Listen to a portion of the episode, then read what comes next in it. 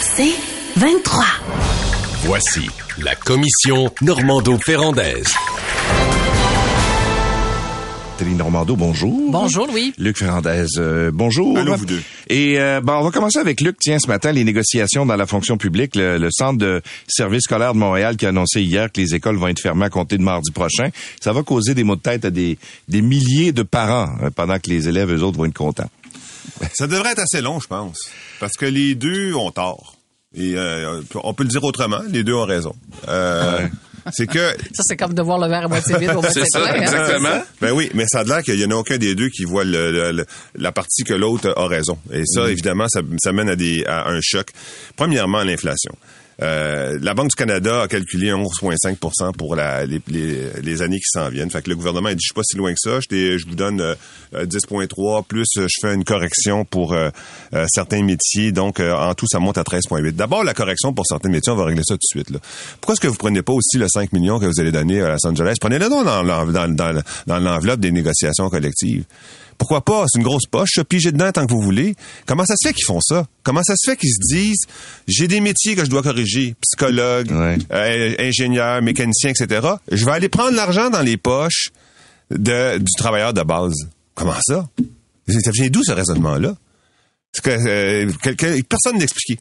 Personne n'a expliqué ça. Et eux, ils se disent, on a une poche. Nous autres, là, à- à- on est à on est à X le, selon le syndicat ou le gouvernement, ça, ça varie, mais mettons qu'on est à de 11,8% OK? Ça, c'est notre poche. Dans ce 11,8 %-là, il y a une partie qui s'en va pour augmenter plus sensiblement certains salaires, comme Ouais. les psychologues.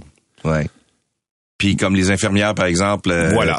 dans, dans, dans des chiffres, dans, dans des, des, voyons, des, difficiles, des, ouais. des cases horaires difficiles, Ben, etc. mais ça, cet argent-là, Ouais. je vais le prendre dans le calcul de l'inflation que j'offre à tout le monde. Non. Commence par donner l'inflation à tout le monde, la base, l'inflation à tout le monde. Mettons Ok, que tu prends en les chiffres. ouais. Après ça, tu rajouteras euh, ce qu'il faut pour euh, des, des métiers particuliers. De toute manière, tu vas les perdre si jamais tu les, a- les augmentes pas. Mais ce calcul-là, il est fauné à l'avance. Il est pas bon à l'avance. Du côté du syndicat, il y a quelque chose qui est fauné à l'avance aussi. Si les enseignants ont plus d'argent, ils vont plus travailler. C'est pas vrai. C'est pas vrai en Ontario, c'est pas vrai en Allemagne, c'est pas vrai en Angleterre, c'est pas vrai Ouais. nulle part. Mais on parle beaucoup, il y a pas juste, il y a la réorganisation du travail aussi. Voilà, voilà. Ouais. Ouais. Oui, le salaire ne fait pas foi de tout. J'ai utilisé une image le 6 novembre dernier, lorsqu'il y a eu la journée de grève du Front commun. Là, on a eu droit à la période de réchauffement. hein. Mais là, aujourd'hui, la semaine prochaine, en fait, on va embarquer sur le ring. On ne sait pas qui va gagner le combat, mais on sait déjà qu'à court terme, qui seront les perdants? Ce sont les parents et les enfants. Ça, on sait ça déjà, parce que tu l'as dit là que ça pourrait se prolonger euh, très, très longtemps. On dit le salaire ne fait pas foi de tout. Je suis allé sur le site de la FAE, la Fédération autonome de l'enseignement, parce que c'est de ce syndicat dont il s'agit. 65 000 membres qui vont être en grève dans plusieurs centres de services scolaires au Québec. Ils revendiquent quoi? Une meilleure reconnaissance de la profession enseignante. Mais ça, le gouvernement a déjà bougé là-dessus en réajustant les salaires. Ils veulent une meilleure conciliation famille-travail, vie personnelle pour les profs. Ça, je sais que ça fait enrager certains parents.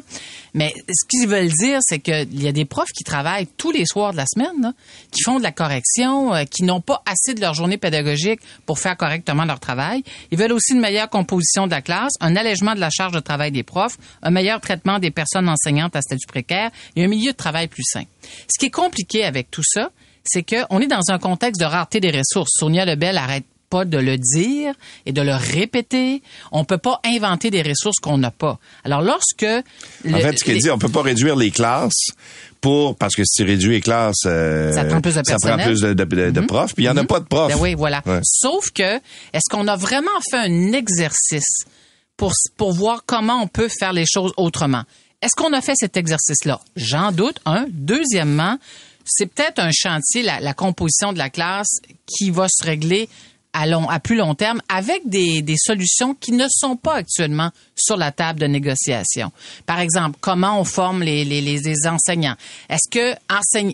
Là, je mets ça sur la table. j'en ai une pour toi. Là, Bon. Dans la série que tu es en train de nommer, Oui. là, il y en a une, c'est Gaétan Barrette qui me l'a dit parce qu'il a Oui. négocié beaucoup avec les infirmières. Si tu permets, je vais juste compléter ma phrase, vas-y, OK? vas-y, ouais. Par exemple, un, un- un professeur à la maternelle, première, deuxième, troisième année, est-ce que ça prend obligatoirement un bac à lauréat avec ta, ta Mm-hmm. Avec ton, ton année euh, de plus à l'université pour obtenir ta licence? Est-ce qu'on a absolument besoin de ça? Euh, Je lance ça comme ça. Mais ça, personne ne parle de ça parce que on a l'impression que si on changeait la, face, la, les exigences liées à la Ouais. formation pour, mettons, maternelle, première, deuxième, troisième année, on a l'impression qu'on on nivellerait par le bas. Mais le modèle actuel euh, ne fonctionne pas. Mais j'ai l'impression que ça va être, on- en fait, on est engagé dans un dialogue de sourds parce que les solutions qu'on met de part et d'autre sur la table, on n'arrive pas à se comprendre parce que les solutions dans la réalité sont peut-être euh, inapplicables. Oui, c'est très très dur de trouver une solution en ce moment. Oui, c'est pas vrai pas que, que c'est facile. Moi, je- moi, ce que je pense, là, c'est si tu choisis l'éducation, là, ça va te coûter très cher. Mais tu pourrais choisir l'éducation. Tu pourrais dire cette année, dans mon mandat, je choisis l'éducation, ok?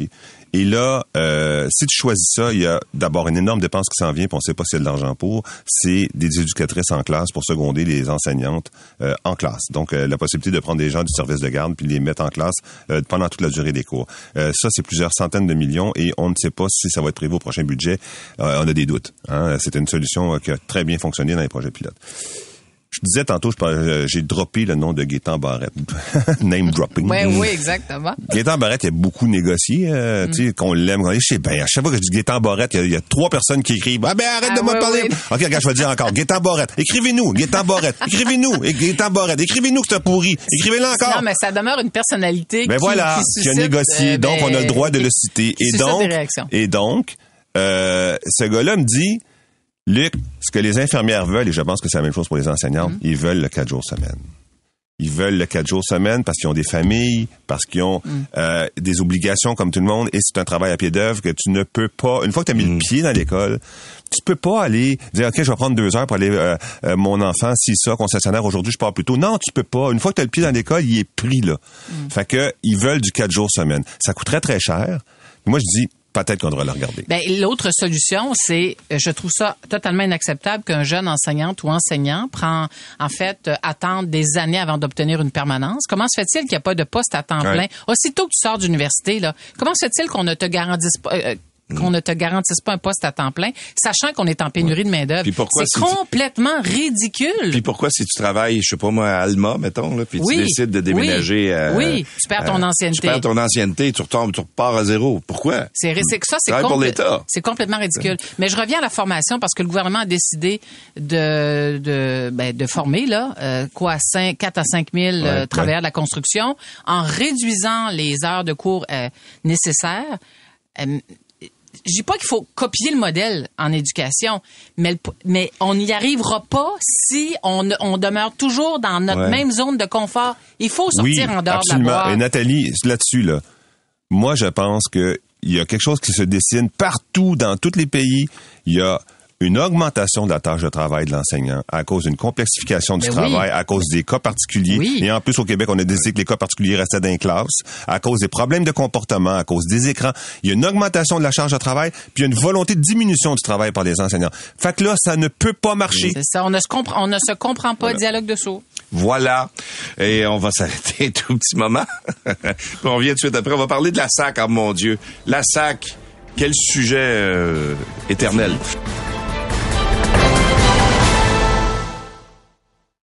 La commission Normando-Ferrandaise.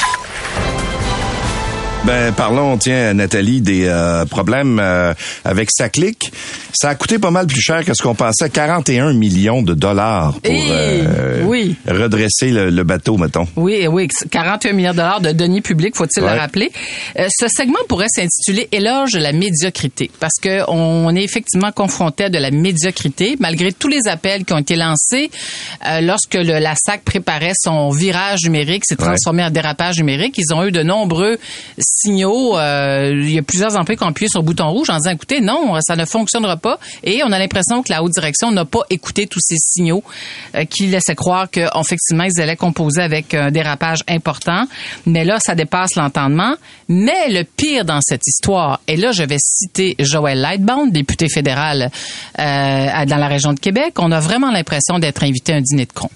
Parce que au même moment où on apprend euh, que ça a coûté 41 millions de dollars euh, euh, au public pour gérer ce dérapage, cette crise, ce cafouillage, peu importe comment vous allez le qualifier, on apprend que tiens, hasard, notre permis de conduire va, va connaître, va diminuer, euh, on va payer 25 et 50 en Ouais. De 2024. 101 dollars, va diminuer de 101 dollars. Ben oui, c'est ça. Fait que c'est- Ça va coûter 600 millions à l'État. Exactement, Luc. Fait que là, le gouvernement nous dit, Hey, ça nous a coûté 41 millions de dollars pour le dérapage, la SAC. Ben, savez-vous quoi? On vous en, on vous envoie 600 millions dans vos poches. Vous êtes gagnants! Ding, ding! Vous êtes gagnants, les amis! Non, mais honnêtement, c'est le cynisme à son comble de la part du, du politique, mais euh, personne qui va acheter ça, là, que, que ça passera pas comme une, comme une lettre à la poste.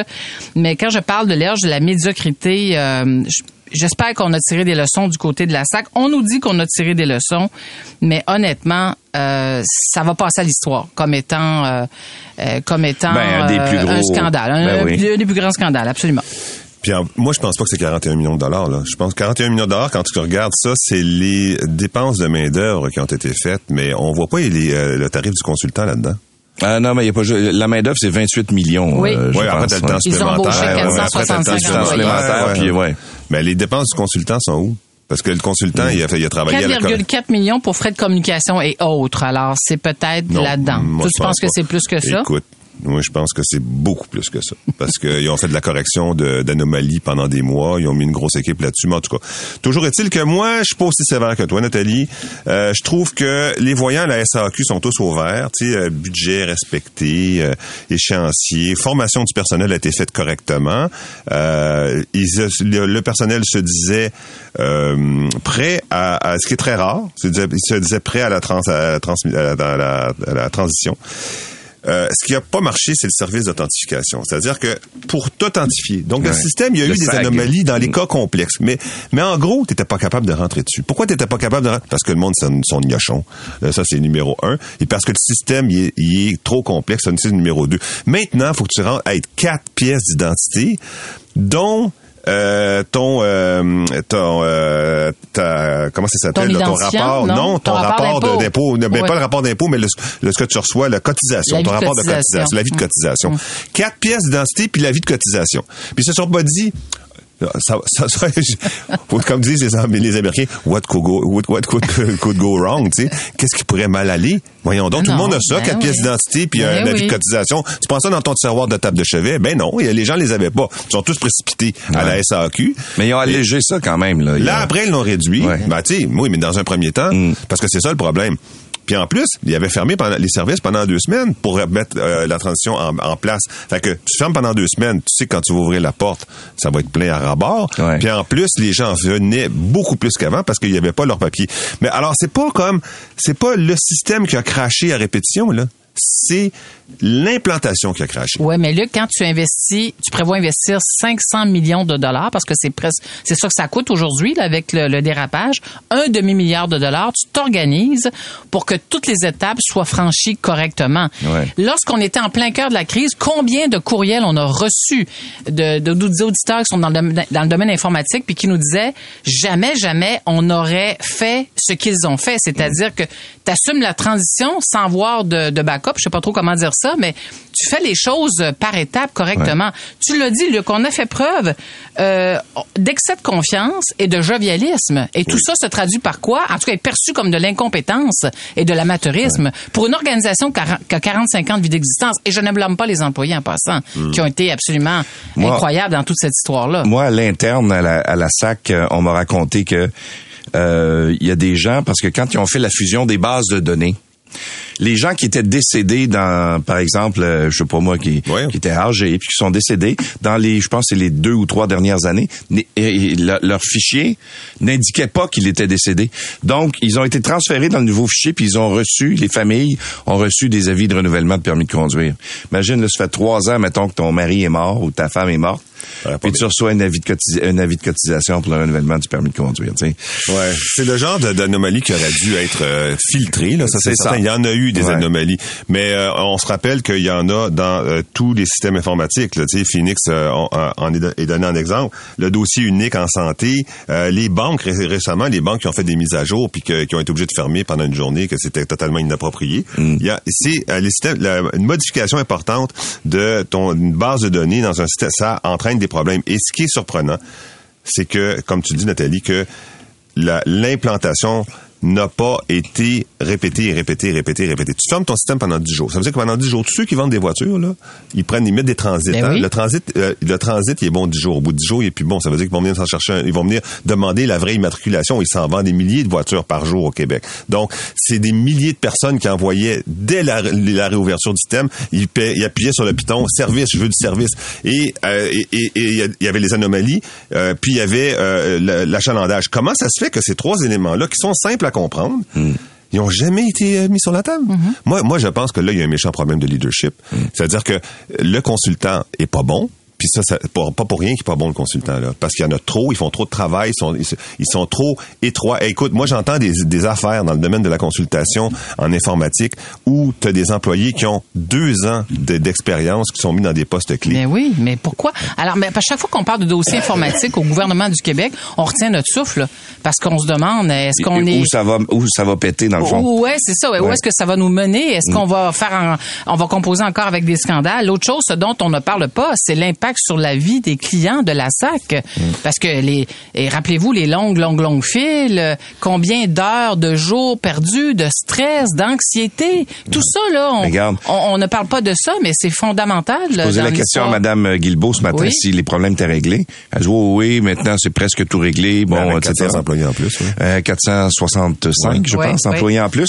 Euh, je reçois un courriel il y a deux, deux secondes de ça, là, une dame qui me dit je devais renouveler mon permis de conduire avant le 16 août 2023. Alors le 26 euh, juillet 2023, elle envoie son paiement. Elle reçoit un numéro de confirmation. En fait, elle le fait euh, via le site Internet. Elle reçoit un numéro de confirmation. Elle dit, je reçois une lettre vendredi dernier de la SAC.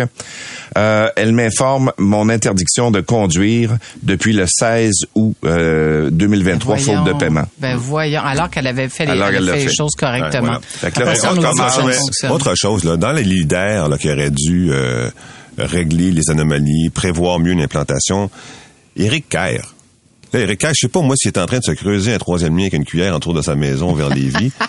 Mais il est pas là. Puis euh, la déclaration, je vais être très clair, le service d'authentification gouvernementale n'étant en rien responsable de ce qui se passe à la SAQ. La première chose que le responsable de la cybersécurité a pensé à faire, c'est se dédouaner euh, des erreurs qui ont été commises, puis se- de dire, ben, moi, je ne suis responsable de rien. Puis je vais, je vais ajouter à ta citation, Luc, celle de Geneviève Guilbeault, qui dit à propos de ce dérapage, il y avait un coup pour ça. Si j'avais à le refaire, on ferait pareil.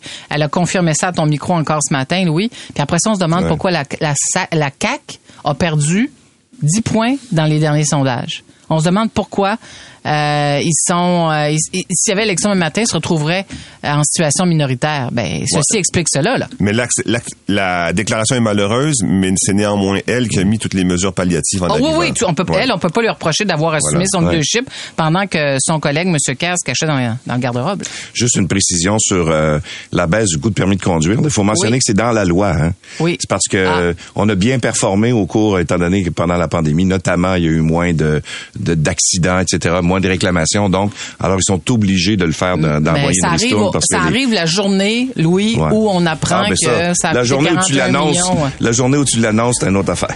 Je suis d'accord avec toi. C'est 23.